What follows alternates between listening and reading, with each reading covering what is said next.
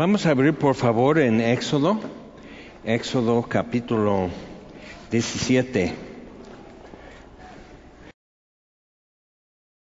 Y este suceden dos cosas aquí en Éxodo 17 y este es maravilloso lo de agua de la roca, pero fue una de las diez veces que provocaron a Dios. Y este y, y después vamos a poder como que recalcar y ver eso mejor y este simplemente con decir que Moisés golpeó la roca. Y fue una vez cuando posteriormente hubo agua de la roca en otro sitio Moisés se enojó y golpeó la roca y Dios le dijo habla a la roca es muy importante porque Moisés con eso fue ya descartado para entrar a la tierra prometida. Es muy fuerte porque este fue como que descompuso un cuadro de redención que Dios estaba poniendo ante el pueblo y realmente toda la historia.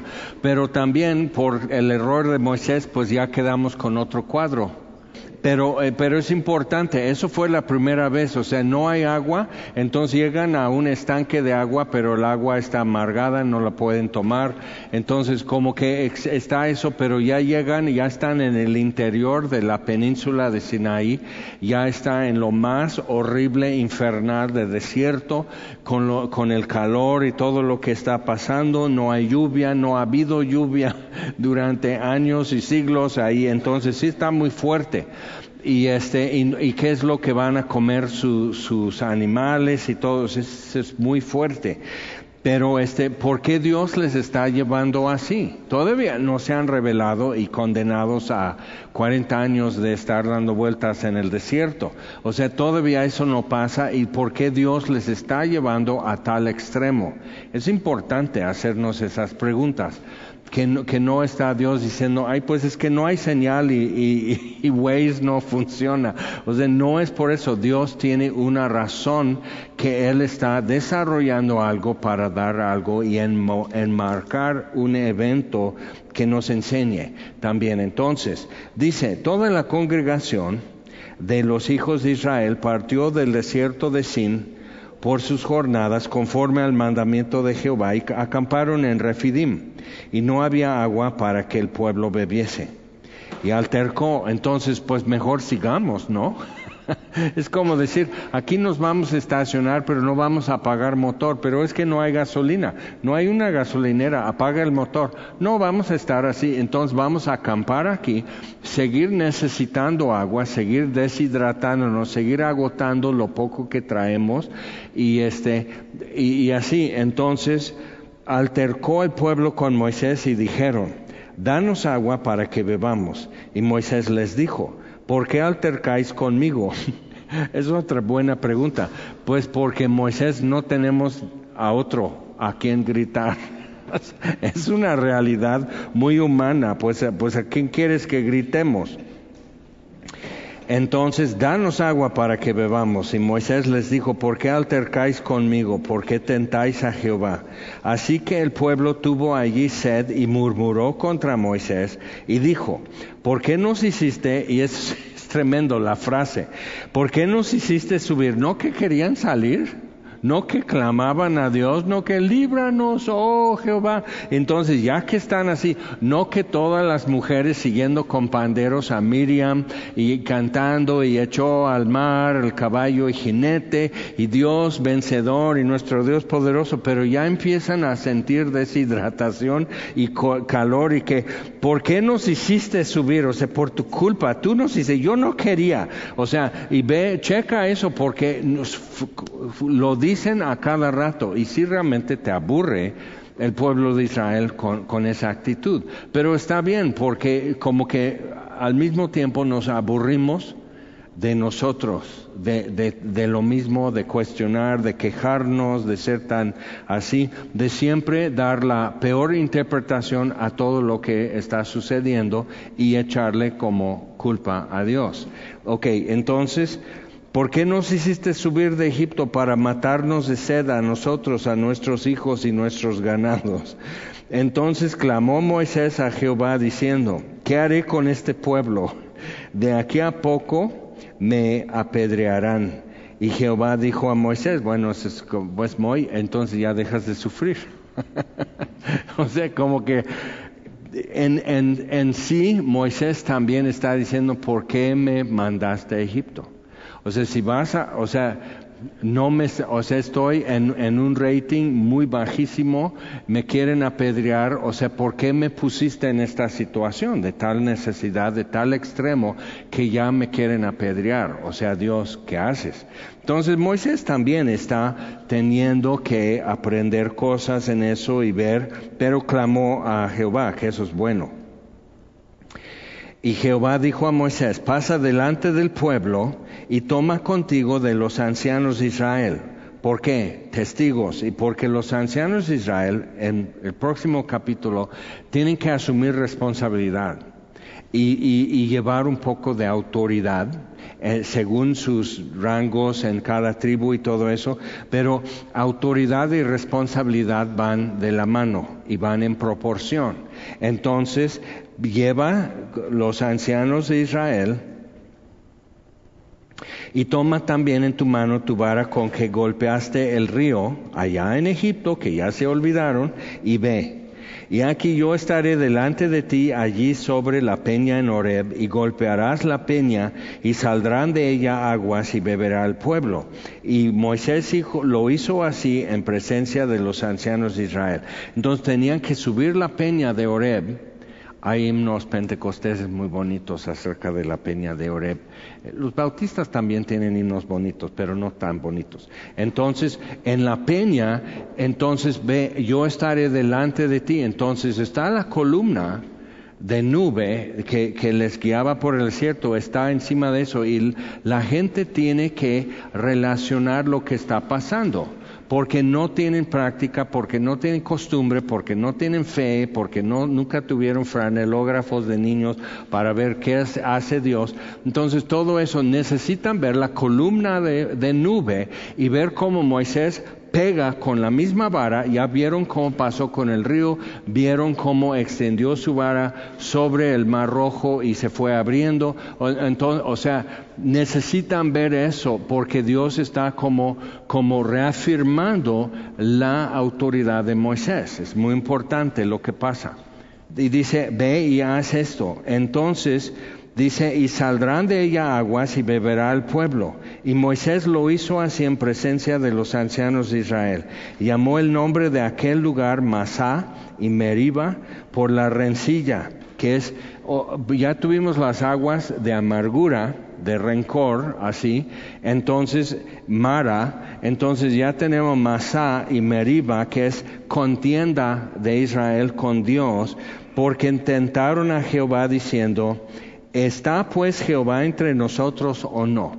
Entonces todos podemos descargar eso de una vez, instalar que esto existe en nosotros, cualquier contratiempo, sin sabores, desgracias y todo eso, y ya estamos como que, ¿está Dios con nosotros o no? Bueno, la pregunta correcta es, ¿estoy con Dios o no? Dios ahí está. O sea, ahí está la columna en el desierto. ¿Estás con Él o no? O sea, entonces, pero todavía los israelitas no están a eso. Entonces ya quedó. Ahora, en eso ya está solucionado, ya hay agua y tienes que pensar, o sea, no es como que empieza así como así un chorrito de agua y cada mujer va acercando su galoncito para el agua, ¿no? Como en algunas colonias ha sucedido. Entonces no es eso, tienes que pensar cuántos cientos de miles son los israelitas y su ganado y todo eso. Entonces, literal, los ancianos, Moisés Josué, Aarón y todos están, háganse a un lado, porque ven cómo está esto y la peña y todo eso, háganse a un lado, porque por aquí y ah, no va a pasar, o sea, vamos a tener que, porque ah, hazlo más abajo, ¿no? Donde sea planito y la, no, no, no, no, no, entonces un río, de agua. Entonces, cuando leemos en Romanos 5 que dice que el amor de Dios ha sido derramado en nuestros corazones por el Espíritu Santo que nos fue dado, está hablando de algo así como de la peña de Oreb, o sea, torrente de agua que puede saciar la sed de tal multitud. y todo en nuestro corazón. Entonces es muchísimo más que adecuado. Y piensa otra vez, he recibido de Dios muchísimo más que lo adecuado para saciar mi sed, porque el desierto va a seguir siendo desierto. Cáptalo, ¿ok? ¿Ok? Cacha eso. El desierto va a seguir siendo desierto. Ya milenios han pasado y si tú vas al desierto de Sinaí sigue siendo tan seco, tan árido, tan inhabitable, tan inhospitable, tan caluroso y así, y no hay agua. Entonces necesitas ver, el desierto no va a dejar de ser desierto, pero Dios abre la peña y sale agua. Entonces, estás saciando su sed totalmente con el que tiene el agua. Entonces, vino Amalek, versículo 8, y peleó contra Israel en Refidim.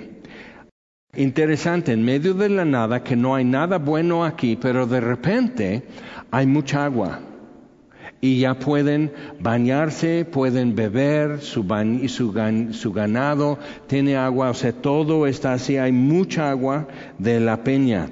Entonces dijo Moisés a Josué, escógenos varones y sal a pelear contra Amalek. Ahora, los amalecitas eran de los cananeos, de, de, los originarios de la tierra de Canaán.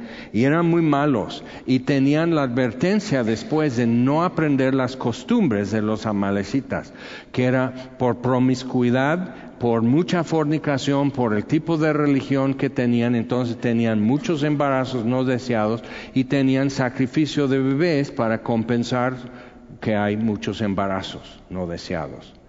Entonces, o sea, y suena familiar. Entonces, eh, está así la cosa. Y entonces vienen a pelear contra los israelitas. Ahora, ¿por qué? O sea, realmente a quién, hasta el día de hoy, a quién le pertenece esa península?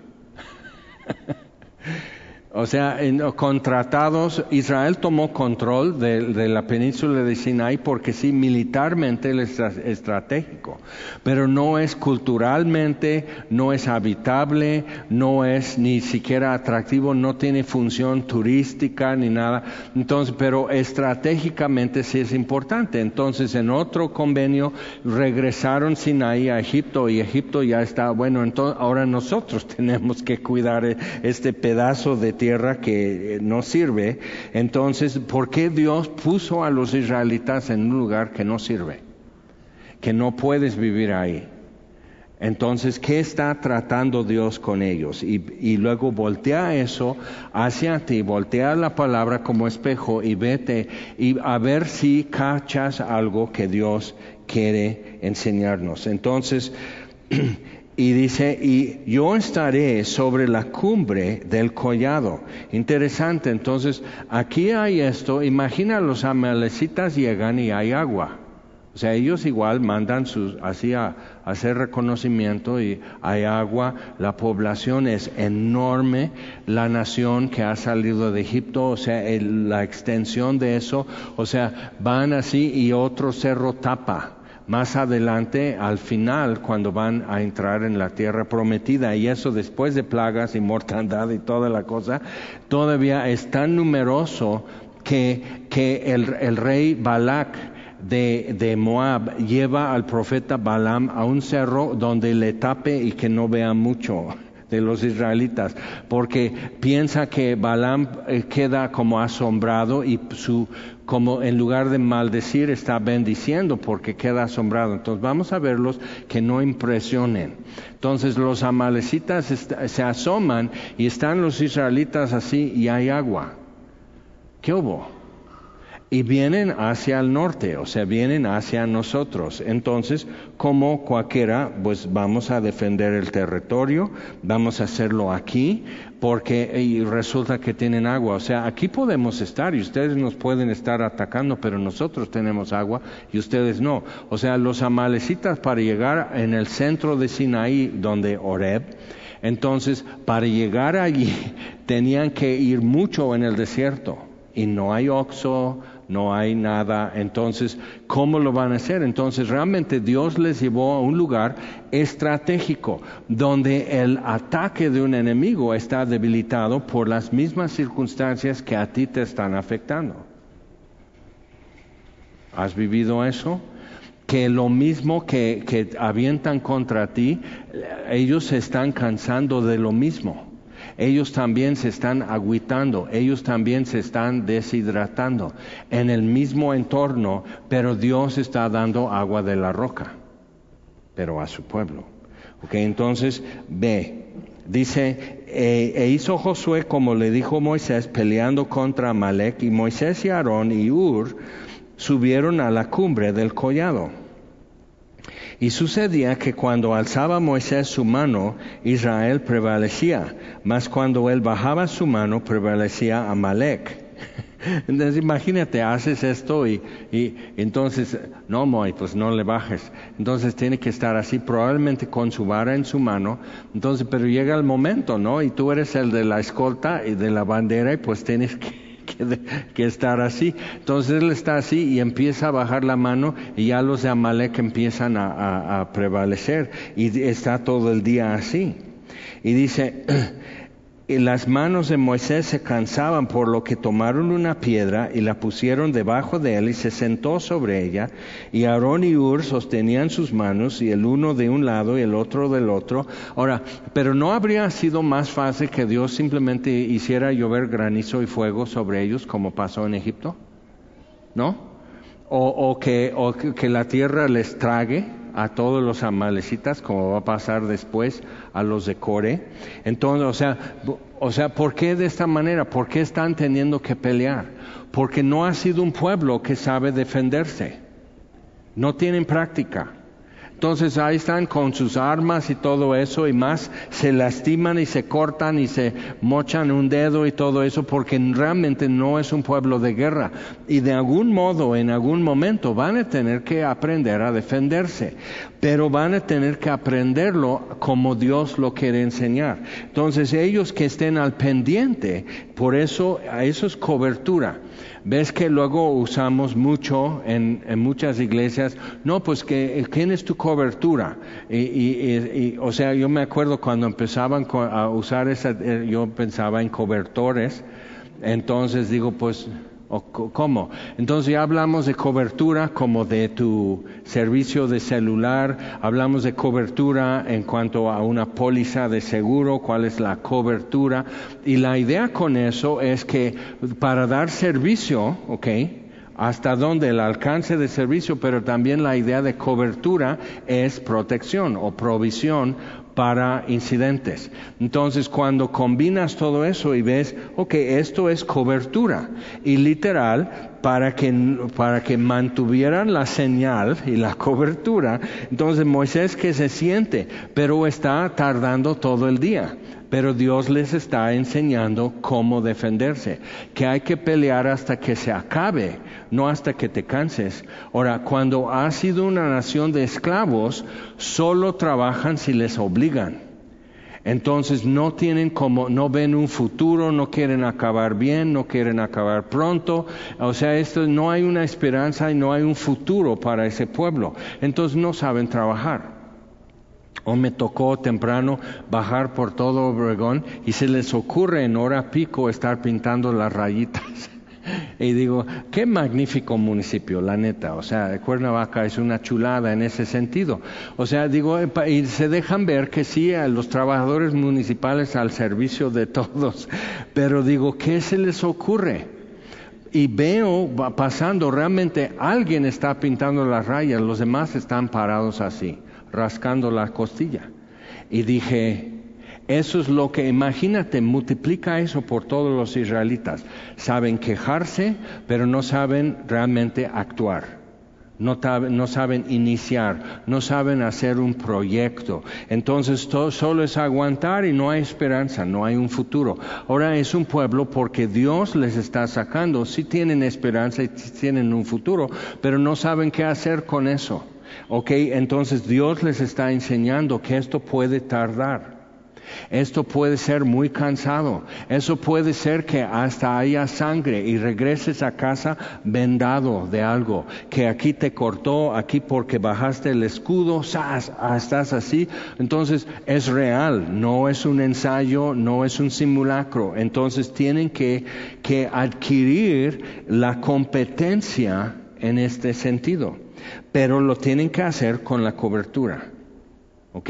Lo que presta el servicio, Y lo que da provisión y protección, entonces cobertura. Pero, dice, entonces Aarón y Ur sostenían sus manos. No, o sea, ¿cómo? Y el uno de un lado, el otro del otro, así hubo en sus manos firmeza hasta que se puso el sol. Y Josué deshizo a Malek y a su pueblo a filo de espada. Ganaron porque pudieron prevalecer hasta acabar con los amalecitas. Entonces, piensa en eso, no tuvieron que presentarse todos los hombres, pero escogieron para, para enfrentar un enemigo que quería destruirlos. Ahora, piensa en eso, porque digo, lo que estamos viendo ahora en, evangelismo, en diferentes talleres que estamos ofreciendo, la posibilidad de ir a municipios y ayudarles y todo eso, y, y digo, no es necesario que vaya todos, pero sí necesitamos cobertura ¿ok? Que hay algo que mantiene como, como el, la comunicación, el servicio de comunicación y provisión y protección. Entonces, sí es importante. Y ya sabemos, como ya sabemos de guerra, o sea, ya sabemos entrar en situaciones, ya sabemos hablar con gente, ya tenemos gente ya experimentada, pero en un principio, ah, cuando hace años empezamos a ir a Tierra Alta, este, nadie tenía realmente experiencia o conocimiento de cómo abordar una conversación con un desconocido. Entonces están los adolescentes secundarios y, preparatoria llegando al campamento y ellos ven un adulto y pues, igual no están con un deseo ardiente de abordar una conversación. Entonces, ¿cómo hacerlo? Pero al rato ya teníamos personas muy capacitadas, con mucha experiencia y realmente mucho fruto hubo en eso. Entonces e, es algo que hay que adquirir y puedes leer libros, puedes ver películas, puedes escuchar sermones, pero finalmente vas a tener que tomar la espada del Espíritu, el escudo de la fe, el yelmo de la salvación, ceñir tus lomos con la verdad, la coraza de justicia y calzar tus pies con el apresto del Evangelio. Tienes que poder llevar el Evangelio de la paz.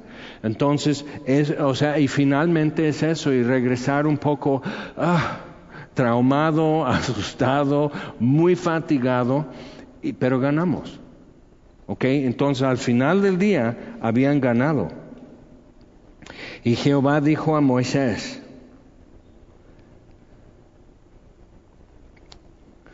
escribe esto para memoria en un libro Toma nota, dice. Y di a Josué que raeré de todo la memoria de Amalek de debajo del cielo.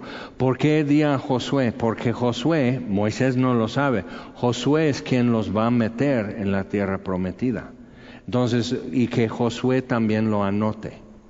Es interesante, Dios ya sabe cómo va a estar. Ahora, Pablo tiene algo y vamos a ir al Nuevo Testamento y descargar un poco más para nosotros en esto. Vamos a ir a 1 Timoteo capítulo 2 y ver otra vez cómo es esto, pero cómo ya opera en el Nuevo Testamento.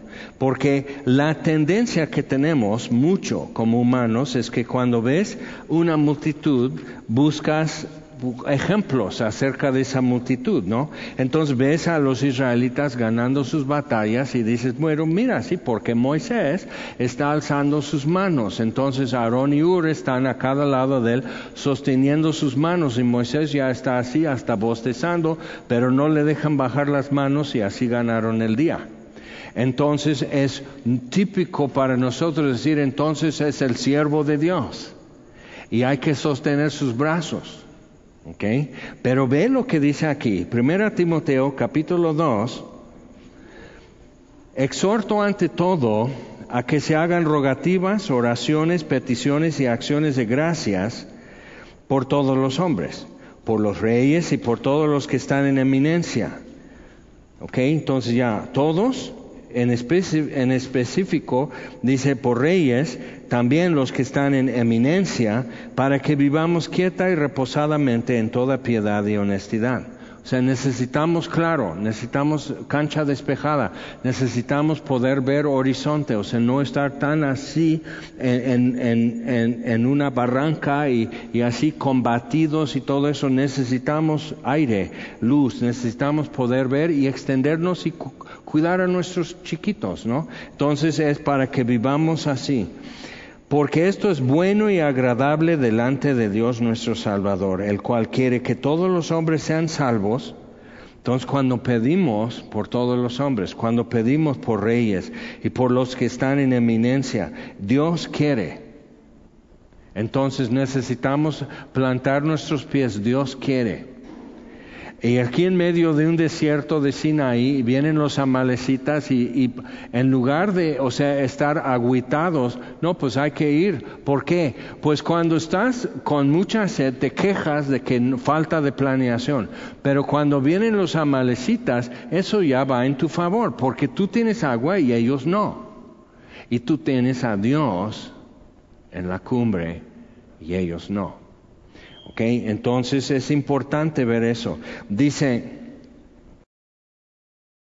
porque quiere que todos los hombres sean salvos y vengan al conocimiento de la verdad, pero tenemos que saber explicar porque hay un solo Dios y un solo mediador entre Dios y los hombres, Jesucristo hombre, el cual se dio a sí mismo en rescate por todos, de lo cual se dio testimonio a su debido tiempo.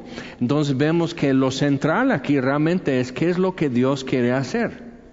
Por eso que se hagan oraciones, rogativos, etcétera, ¿ok? Porque Dios quiere hacer algo y queda evidente. Luego, versículo 7, para esto yo fui constituido predicador y apóstol, digo verdad en Cristo, no miento, y maestro de los gentiles en fe y verdad. Entonces, o sea, hay algo que Dios quiere hacer y Pablo dice hay algo que Dios quiere hacer y me puso a hacer algo, ¿ok? Pero llegamos a versículo 8. Quiero pues que los hombres oren en todo lugar. Ah, mira, levantando manos santas, como Moisés. ¿Ok? Entonces es importante entender esta cuestión de cobertura, esta cuestión de uh, autoridad y de responsabilidad. O sea, bien que el pueblo, o sea, Moisés dice, ¿yo qué? ¿Por qué no sacaste? ¿Por qué no se obligaste? ¿Por qué no se hiciste? O sea, entonces están reclamando con Moisés por su situación. Entonces le hacen responsable, pero Dios está mostrando otra vez, lleva tu vara, pega, golpea la roca en la peña. Entonces Dios está respaldando su autoridad de Moisés porque el pueblo le hace responsable a Moisés por todo lo que están viviendo, bien o mal. ¿Ok? Entonces autoridad y responsabilidad tienen que ver el uno con el otro y van de la mano y van en proporción. Por eso Dios dice, quiero pues, versículo 8, que los hombres oren en todo lugar, levantando manos santas. La idea con eso no es simplemente estés en tu aposento orando, sino que los hombres, cuando la iglesia se reúne, que los hombres le, levanten manos santas como Moisés, sin ira ni contienda. Pero hay una batalla que se está haciendo. Allá abajo del collado, entonces aquí están los amalecitas y dices, caray, los amalecitas están ganando. ya están correteando. Eh, pues están así, sí, Moy, pues levanta más tus manos. Entonces Aarón y Ur están sosteniendo y checando. Ellos no están tanto viendo esto, ni cuidando esto, ni filmando así la batalla, sino atendiéndole a Moisés. Y Dios está ahora sí para que esté la señal, la cobertura divina en esto. Pero tenemos que ver que ahora en el Nuevo Testamento no es que un Moisés, un pastor, un líder, el profeta, el apóstol, como se hace, sino todos los hombres. O sea, lo que tuvo que consolidar en Moisés era porque el pueblo eran esclavos y no tenían la competencia y la experiencia, el conocimiento para asumir eso. Y Moisés tuvo 40 años en el palacio en Egipto y todo su desarrollo y toda su preparación era para ser líder. Y luego otros 40 años en el desierto cuidando borregos, para tener compasión, para tener paciencia y para dejar ser. Porque mucho lo que hace un pastor de borregos es buscar un buen lugar para ellos y dejarles ser. Ellos saben comer. Ellos saben ir caminando y comiendo y ahí van las ovejas así y toman un paso y así y toman un paso. No están ahí parados, como que hay un movimiento en eso y déjalo ser. Entonces Moisés tuvo que aprender y adquirir otra competencia y otro conocimiento en el desierto, para que a los 80 Dios le dijera, ve, a Egipto y saca mi pueblo. Y yo iré delante de ellos como un pastor. Entonces van siguiendo la columna y ahí está el pastor de Israel y todo el rebaño alrededor pero ellos no, no estaban listos para lo que venía, que era conquistar ciudades en la tierra prometida. No, tenían eso y estaban muy dispuestos a estar de brazo cruzado mientras Dios manda plagas, hace esto, hace el otro, ellos así chiflando, ¡ay, nuestro Dios! Pero no estaban preparados ni dispuestos para meter mano o tomar arma y pelear y defender y demás. Entonces, quiero pues que los hombres oren en todo lugar levantando manos santas sin ira ni contienda. Contienda también se puede traducir aquí rivalidad. ¿Ok? Bien, y dices, únale, únale. Sí, pues ahí está. Es muy sencillo realmente. Ahora, en eso este, Moisés edificó eh, en un altar y llamó su nombre Jehová Nisi bandera, o sea, alzar una bandera, este, y dijo, por cuanto la mano de Amalek se levantó contra el trono de Jehová, Jehová tendrá guerra con Amalek de generación en generación. Ahora, llegamos a capítulo 18. Entonces, aquí está, hemos estado viendo así como, ok, cobertura y cómo tiene que ver con autoridad y responsabilidad y todo eso. Pero llega Jetro, el sacerdote de Madián, que era suegro de Moisés. Y es interesante este personaje porque es sacerdote, pero ¿de qué? Pero él cuando ve lo que Dios ha hecho con Moisés y con los israelitas, él dice, Versículo 10, bendito sea Jehová que os libró de mano de los egipcios, de la mano de Faraón y que libró al pueblo de la mano de los egipcios, porque Egipto hasta entonces había sido el poder mundial en toda la región. Entonces cualquier otra nación que empieza a adquirir armas, potencia, controlar caravanas, o sea, cobrar cuotas cuando venían del oriente a Egipto, o sea, cualquiera de eso iba a tener problemas con Egipto. ¿Ok? Y les cobraban tributo y demás. Entonces, al ver esto Jetro, porque afecta obviamente a los madianitas que Egipto ya quedó trozado. Entonces dice, dice, ahora conozco, versículo 11, que Jehová es más grande que todos los dioses. Interesante, ¿no?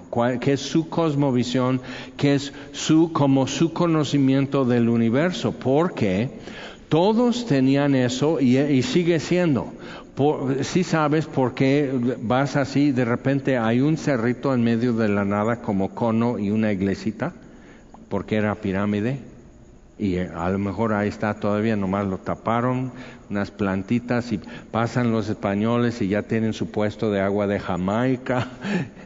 Don, les gusta un agua de, o sea, y aquí está el, pero ya está protegido. Entonces, pero los lugares altos en Israel, que era un, un, problema durante tiempo porque se desviaban de la ley y de las ordenanzas, porque la idea era en un lugar alto, como antena, tienes mejor cobertura de ese Dios. Y por eso llegaban los asirios, llegaban los de Babilonia diciendo, nuestro Dios pudo más que tu Dios. O sea, Movistar no puede aquí, pero Telcel, ¿qué tal? Entonces, o sea, sí es fuerte la señal. Entonces, ellos venían con, con esa mentalidad de que los dioses son locales. Y tienes el Dios del mar, pero fuera del mar no tiene poder. Y el Dios del sol, pero en la noche no tiene poder. ¿Ok? Entonces cuando entiendes eso, Jetro está diciendo, ahora conozco que Jehová es más grande que todos los dioses, porque en lo que se ensoberbecieron prevaleció contra ellos. Y tomó Jetro, suegro de Moisés, holocaustos y sacrificios para Dios. Y vino Aarón y todos los ancianos de Israel para comer con el suegro de Moisés delante de Dios. Pero interesante, ¿qué es, o sea, qué es su religión? Es, su religión es lo que todas las naciones bajo el sol han tenido, que esto es local, que queremos buenas lluvias, queremos buena cosecha, queremos que nadie se enferme, que nuestros enemigos no nos ganen. Eso es su religión. Y realmente si te das cuenta sigue siendo la religión de toda nación bajo el sol. Pero igual Jetro aprendió algo. Ahora, versículo 13, llegamos al otro, a la otra parte de cobertura que es liderazgo. Versículo 13 dice, aconteció que al día siguiente, ahí están todos muy así, pues apapachos y abrazos y, y porras y todo, y se sentó Moisés a juzgar al pueblo, y el pueblo estuvo delante de Moisés desde la mañana hasta la tarde. Viendo el suegro de Moisés todo lo que él hacía con el pueblo, dijo, ¿qué es esto que haces tú con el pueblo? ¿Por qué te sientas tú solo y todo el pueblo está delante de ti desde la mañana hasta la tarde? Y Moisés respondió a su suegro, porque el pueblo viene a mí para consultar a Dios. Pues es lógico, ¿no? Porque vienen a mí. Pero lo que pasa es que en lo que él atiende uno, ya hay cien formados. Y tarda todo el día. Y dice, mira lo que Jetro dice. Cuando tienen asuntos, vienen a mí y yo juzgo entre el uno y el otro y declaro las ordenanzas de Dios y sus leyes. Entonces el suegro de Moisés le dijo, no está bien lo que haces. Y solo el suegro de Moisés le iba a poder decir. Dios sacó al suegro y dice, ve así, con, ve lo que está viviendo y opina. Pero es algo muy sensato. Ahora, Moisés no tenía experiencia en liderazgo. Toda su preparación en Egipto había sido para ser de la realeza y simplemente dar órdenes. Y no tenía en el desierto lo que era liderazgo, porque es cuidar las ovejas, proteger las ovejas, buscar una zona donde puedan estar y comer y todo eso y dejarles ser. Entonces, liderazgo tampoco. Y Moisés simplemente está atendiendo a cada uno que tiene enfrente, pero no acaba. Sería como Jesús multiplicando el pan, checa eso, multiplicando el pan, lo dio a los, le dieron a él, lo bendijo y lo devuelve a ellos, entonces empiezan a, repartir en canastas y no se acaba. Y al rato los doce están llevando a otros grupos que lo reparten entre sí. Y cuando ya todo se acaba, están recolectando lo que sobró y lleva, llena doce canastas, uno para cada uno de los discípulos. Entonces, cuando ves eso, pero Jesús dice que se sienten en grupos de a cien o de a cincuenta, que tomen asiento y así, y, ya vamos a llegar con ellos, porque al tomar asiento en grupos deja pasillitos, como aquí. Entonces todos sentados, esperando, entonces ya están llegando a eso y se multiplica. Y realmente no tardaría mucho, tardaría más para ir, comer y regresar. Y simplemente lo hace así, pero otra vez, liderazgo, lo que hace Jesús es que empieza a dar autoridad y responsabilidad a otros a distribuir eso y repartirlo. Entonces eh, le dice, desfallecerás del todo tú y también este pueblo que está contigo, porque el trabajo es demasiado pesado para ti, no podrás hacerlo tú solo. Oye ahora mi voz y te aconsejaré y Dios estará contigo. Interesante figura este hombre. Está tú por el pueblo delante de Dios y somete tú los asuntos a Dios. Porque estando así como que se generaliza y Moisés puede decir Dios, como que sucede mucho que el pueblo tiene esta situación, sucede mucho que, que hay esto. ¿Qué hacemos? Eso es uno, que tú estés delante de Dios y somete tú los asuntos a Dios y enseña a ellos las ordenanzas y las leyes. Entonces enséñales a vivir en lugar de ser cada uno en particular. hace 17 años cuando llegamos a Cuernavaca, entonces este yo pues porque era una iglesia pequeña, entonces pues el que tuviera un problema, pero nadie tenía problemas. Bueno, tenían problemas, pero no era una fila de gente y realmente no, era simplemente enfrentar sus situaciones porque tenían enseñanza de la Biblia. Entonces llegó aquí y es ocho veces más gente. Entonces, y y tenían la cultura y la costumbre de otras iglesias, tienes que ir con el pastor y que ore por esto y que ore por el otro y que eh, eh, así. Entonces empecé a, hacer citas y para consejería y estaba dando consejería 20 horas por semana. ¿ok? Muchas citas durante tres meses y, y, formada, era un servicio a las 10 y la gente formada una hora esperando que el pastor diga algo, ah, diga una o sea que Dios la bendiga y espero que su gata haya ha estado bien, pero que ore por su gata que va a tener sus gatitos esta semana y yo nomás así. O sea, ya llevo una hora así, o sea, con los pelos parados, este, todos los de atrás empiezan a hacer esto, como que y digo, bueno, ¿y ustedes qué están formando? ¿Tu tía tiene cáncer? Pues esta su gata es importante en su vida. Entonces, o sea, y, yo así, o sea, ¿qué le haces? ¿A quién le pisoteas? ¿A quién le aplastas? ¿A quién le agüitas? Entonces era, era difícil y complicado eso. Pero en las consejerías y en la cola, perpetuo socorro, así en la cola después de cada servicio empecé a ver como patrones y repeticiones. Okay, que las situaciones que la gente está enfrentando y una cosa que vi entre toda esa multitud, entre semana, consejerías, después de los servicios del domingo, es que mucha gente ya tenía más que una iglesia en su trayectoria. O sea que habían cambiado y estaban buscando algo y que la mayoría entre las mudanzas habían perdido a Jesús. No habían perdido su fe en Dios o su salvación, pero habían perdido a Jesús, habían perdido la paz, habían perdido gozo, tenían sed de Dios, pero no sabían, o sea, así, como que,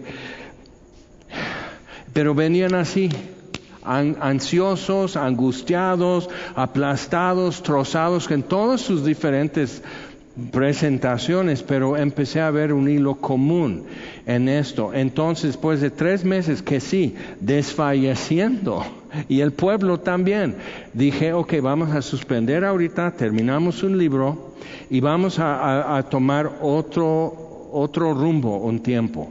Y claro, había gente, no, que queremos verso a verso. Digo, ni saben qué hacer con verso a verso, ni saben escuchar la palabra de Dios. O sea, era una situación así. Lo que quieren es sentir que Dios ya me tocó, entonces, aunque sea el pastor, y que Dios me escuchó, entonces vengo a contarle al pastor. Y, digo, y entonces digo, Ejetro, ¿qué hago? Entonces, o sea, digo, ¿qué hago? Ahora, una solución habría sido, pues, para como a diez hombres aquí, pero ya vi lo que pasa la cola con el pastor está hasta el estacionamiento y estos están aquí aburridos y con telarañas. O sea, es una mentalidad. Ahora, ¿qué hacemos con esto? Vamos a volver a conocer a Jesús. Y durante tres meses más, entonces empezamos a ver y a saborear los atributos de Jesús. Y todo cambió.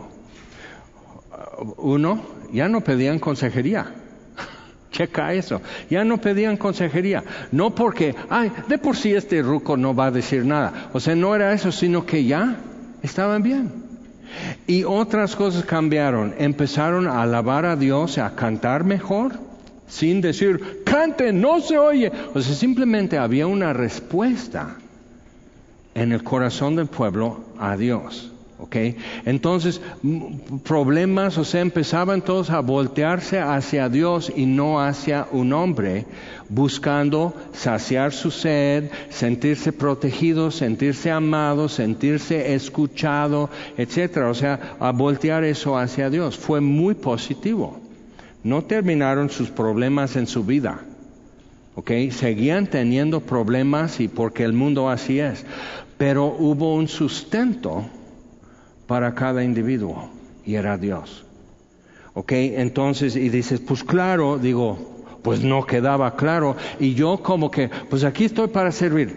Sí, en esto pues ya se hizo la cola. Entonces, ¿cómo les digo? Ya me voy, ya me cansé, ya váyanse a su casa. O sea, ¿cómo les digo? Entonces, estar hasta que ya no haya una persona más. Y, y se hace una rutina y durante tres meses y dije, ya no. Ya no, eso no es bueno y ni es bueno para la gente.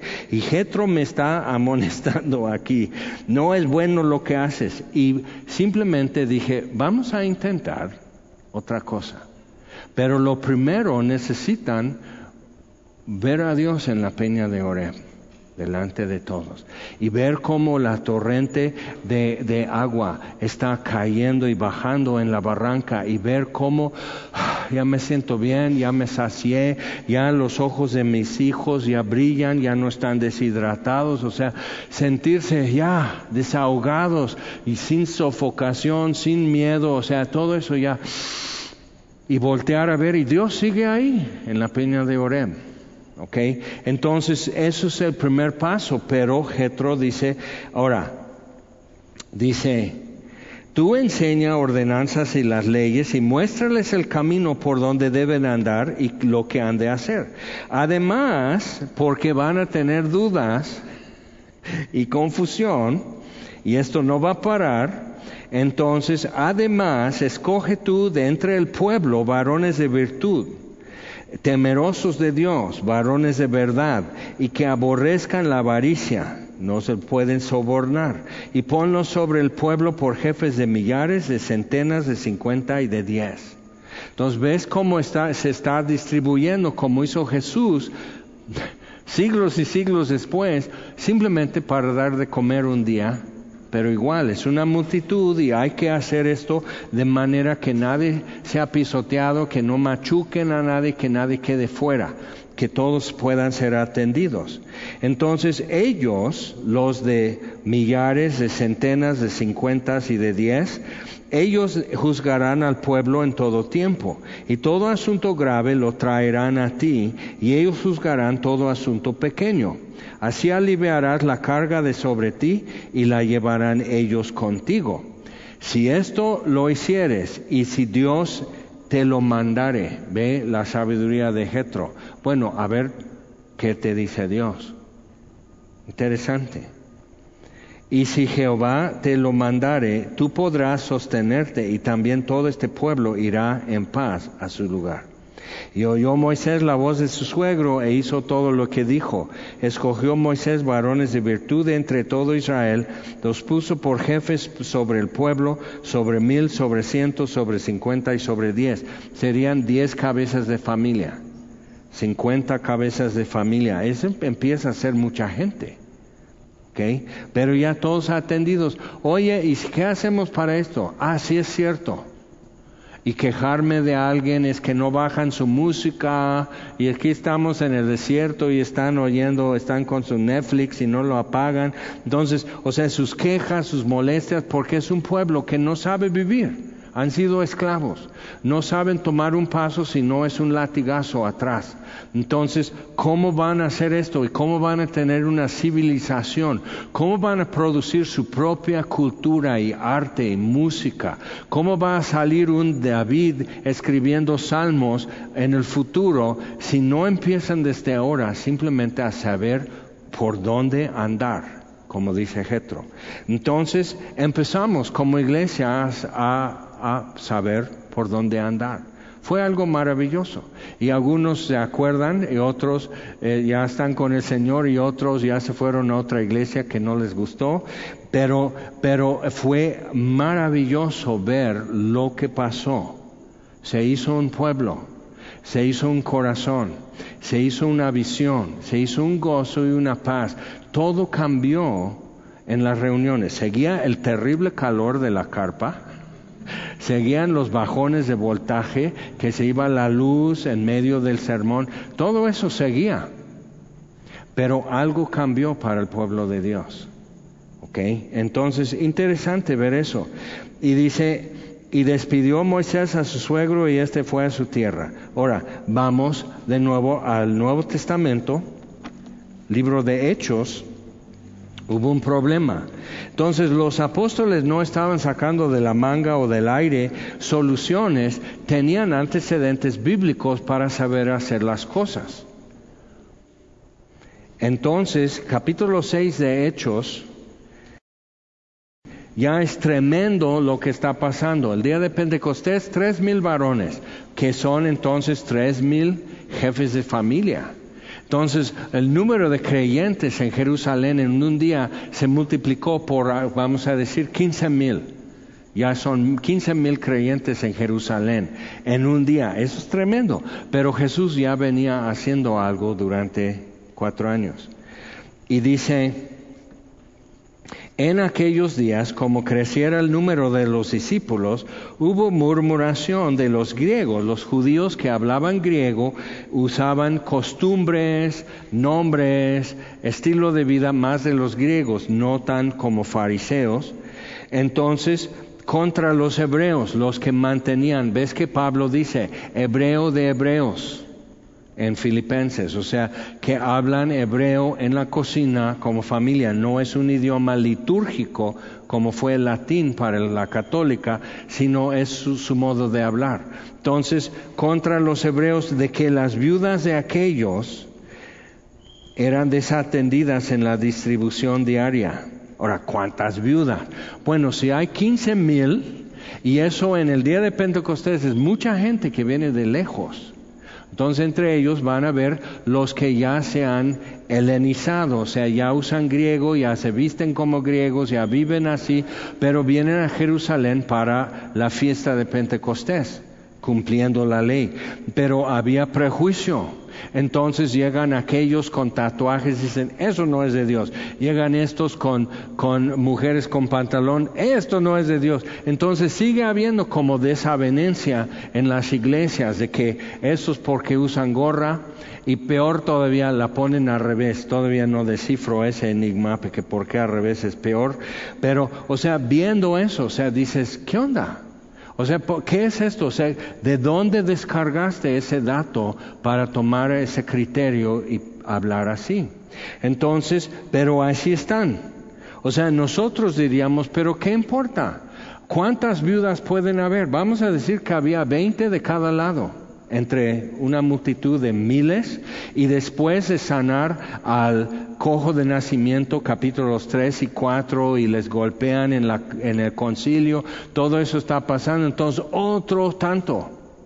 Entonces es tremendo lo que está pasando. Entonces, ¿qué haces cuando es una multitud de creyentes que, que, van al templo? No hay sinagogas en Jerusalén, van al templo y es enorme la plaza.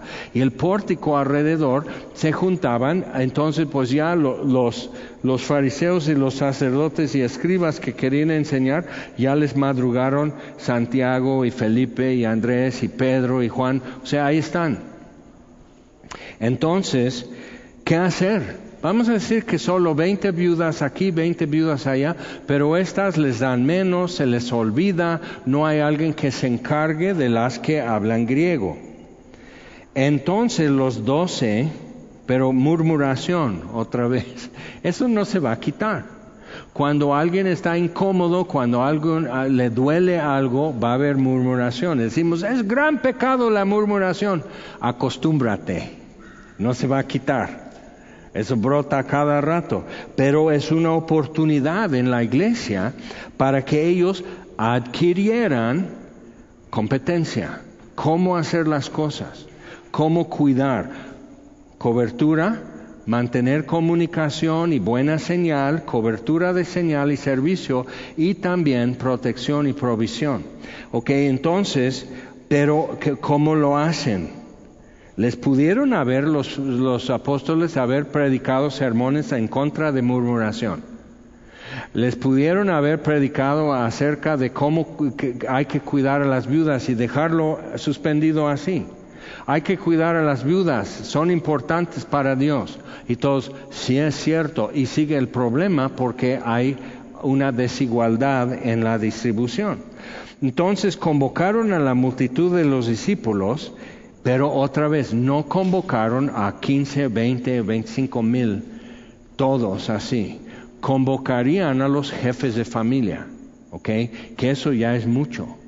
Entonces dicen, no es justo que nosotros, eh, pero no están hablando de que es injusto tener que chambear, no.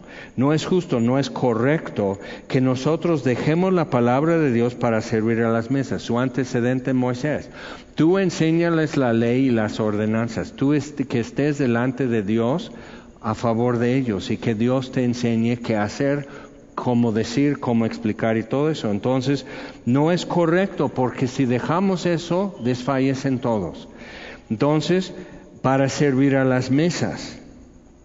Ganas hay, disposición hay, pero no es correcto. Buscad pues, hermanos, de entre vosotros, entre los que hablan griego, buscad entre vosotros a siete varones de buen testimonio, virtud, llenos del Espíritu Santo y de sabiduría. Qué interesante, en el Nuevo Testamento ya la definición es más completa. Que, a quién le encargamos simplemente embolsar despensas para viudas. No es estacionamiento, pero es más o menos en ese rango de dificultad. ¿Ok? ¿Cómo organizar eso? ¿Cuántos aquí han servido en estacionamiento? Hay un grado de dificultad, ¿verdad? Hay una logística que siempre cada domingo es lo mismo y siempre cada domingo hay algo diferente. Entonces, ¿cómo, cómo venir preparado? ¿Cómo, ¿Cómo saber responder ante situaciones que realmente no hay situación imprevista? Simplemente es diferente que hace ocho días, pero ya pudimos prever. Ok, entonces está así y dice, llenos del Espíritu Santo y de sabiduría. ¿Cómo vas a saber que estos hombres, entre los que hablan griego, son llenos del Espíritu Santo y son llenos de sabiduría? ¿Cómo lo vas a hacer? Pues los tienes que conocer, tienes que haber trabajado con ellos, convivido con ellos, ver una constancia, una consistencia en su vida. Créeme que cada vez que no obedezco algo así, es llanto, es, dolor para alguien. Entonces, a quienes encarguemos de este trabajo. Entonces, ustedes escojan los que son aprobados por ustedes y nosotros, ok, entonces ves, liderazgo y autoridad. Nosotros los apóstoles les vamos a encargar. No es democrático. Eh, no elijan, no, escojan y nosotros les encargamos, nosotros les explicamos, porque al final, si entregan cuentas a toda la iglesia, los van a hacer pedazos a esos siete varones. Si entregan cuentas a los apóstoles, puede haber diálogo y clarificación. ¿Ok? Entonces, y nosotros persistiremos en la oración y en el ministerio de la palabra agradó la propuesta a toda la multitud y eligieron a Esteban, primer mártir, varón lleno de fe y del Espíritu Santo, a Felipe, a Prócoro, a Nicanor, a Timón, a Parmenas, a Nicolás prosélito de Antioquía todos tenían la cultura y el estilo de los griegos, no tan de Jerusalén, así de los judíos. Entonces, pero todos podían decir, sí, no, pues si, Esteban está a cargo, si Parmenas está a cargo, si Nicolás está a cargo, ya no me preocupo. ¿Ok? Entonces ya están con eso, a los cuales presentaron ante los apóstoles, quienes orando les impusieron las manos. Entonces, ¿cómo encargaron? Simplemente preparar despensas para viudas. O sea, arroz y frijol y un kilo de tortillas. ¿Ok? Y su nor suiza. ¿Ok? Entonces así, pras. O sea, piensa, o sea, que para algo que es realmente de menor grado de dificultad, el requisito para servir en eso nos parece hoy muy elevado. Quiere decir que la iglesia, en capítulo 6 de Hechos, tenía suficiente como para escoger siete y no estar diciendo, ¿cómo? O sea, llenos del o sea, que hablan lenguas todo el tiempo. la gente sabía qué es ser lleno del Espíritu y no eran como, ¿y eso qué es? ¿Qué es virtud? ¿Qué es honesto? ¿Qué es temeroso de Dios? Ya sabían. Entonces eso nos indica algo y cómo pudieron adecuarse ante una necesidad y ve lo que dice como resultado de una buena decisión. Autoridad y cobertura, responsabilidad, los apóstoles aceptaron responsabilidad, pero devolvieron responsabilidad y autoridad a la multitud de la iglesia. Pero hubo liderazgo como que es salir en delante del pueblo, guiar, tomar el primer paso y si piso vidrio roto, pues los pies ensangrentados son los míos. ¿Ok? Entonces es, ¿y qué sucede? Versículo 7, y crecía la palabra del Señor y el número de los discípulos se multiplicaba grandemente. Y qué bueno, porque ahora hay más, seguramente más viudas. Pero ya sabemos qué hacer. Ya sabemos atender mejor a la gente, ya, ya, en lugar de recurrir a más murmuración, ya están otros pensando en qué, qué solución habrá. Y es algo maravilloso, lo que dije que hace 17 años, y algo que empezó a seguir eso, que, que, que anteriormente se habían hecho como importantes por señalar problemas. Pastor, hay esto, hay un, hay un problema, no hay agua, este, no hay esto, cristalearon un coche, pero nadie ofrecía una solución. Y empezaron a ser proactivos, a buscar a Dios y traer soluciones. Oye, ¿y si hacemos esto o qué tal esto? Entonces era rápido decir, ¿verdad? ¿Verdad? ¿Verdad? Ok, lo hacemos. Y si no funciona, a nadie le vamos a decapitar. Simplemente estamos probando una solución. Todo es tranquilo. Entonces ve cómo puede ser diferente y eso permitió a la iglesia seguir alabando a Dios y no estar así atacado de, más quejas y problemas y dolor. Y ve lo que dice al final, y también muchos de los sacerdotes, ¿qué onda? Parientes de Anás y Caifás, muchos de los sacerdotes obedecían a la fe. Eso es fruto de tomar buenas decisiones, de cobertura, de autoridad, de tomar responsabilidad, distribuir nuevamente autoridad y responsabilidad y tomar un liderazgo que hace competente a la iglesia. Está bien, ¿no? Bueno, entonces vamos a orar. Señor, te damos gracias por tu palabra y gracias, Señor, que aunque Moisés estaba pisando territorio nuevo, nosotros no tanto, que hay muchos generaciones han pasado delante de nosotros y han tenido que atravesar lo que atravesamos y han tenido que encarar situaciones que encaramos y tenemos antecedentes en tu palabra que nos reafirman, que nos aclaran, que nos fortalecen, Señor. Y aquí estamos con toda la flaqueza y torpeza que es muy nuestra y es de nosotros para siempre hasta el fin del mundo, ser torpes y ser deficientes y tú siendo adecuado a todo. Entonces, Señor, te damos gracias. Gracias por ser tan buen Señor y Salvador, tan buen pastor de las ovejas, Señor, que vas delante de nosotros con la provisión, con el plan, con la ruta ya marcada y, y no nos dices todo, pero ya con eso estamos mirando a ti. Señor, te damos gracias por amar a un pueblo que antes era esclavo, que antes solo hacían caso a latigazos y miedo para hacer cualquier cosa y no eran los israelitas, éramos nosotros. Gracias por amarnos tanto. Gracias por librarnos, gracias por sacarnos a una tierra ancha y ser tú nuestra sombra a la mano derecha. Damos gracias, Señor. Y pedimos así que nos enseñes cómo, por dónde andar. Enséñanos las leyes y las ordenanzas para ser tu pueblo, Señor. Enséñanos a ofrecer sacrificios aceptables. Enséñanos eh, a, escuchar tu voz desde la montaña y, y, no tapar los oídos. Enséñanos, Señor, lo que les tuviste que enseñar también a ellos. Y te damos gracias y pedimos esto en el nombre de Jesús. Amén. Señor les bendiga.